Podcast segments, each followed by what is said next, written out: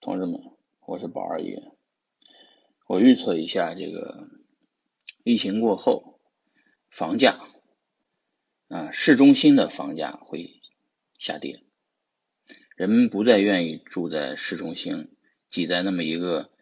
小房间里面，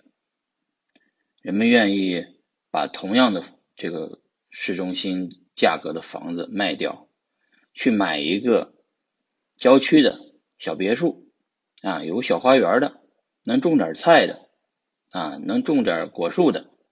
能养养宠物的啊，这么一个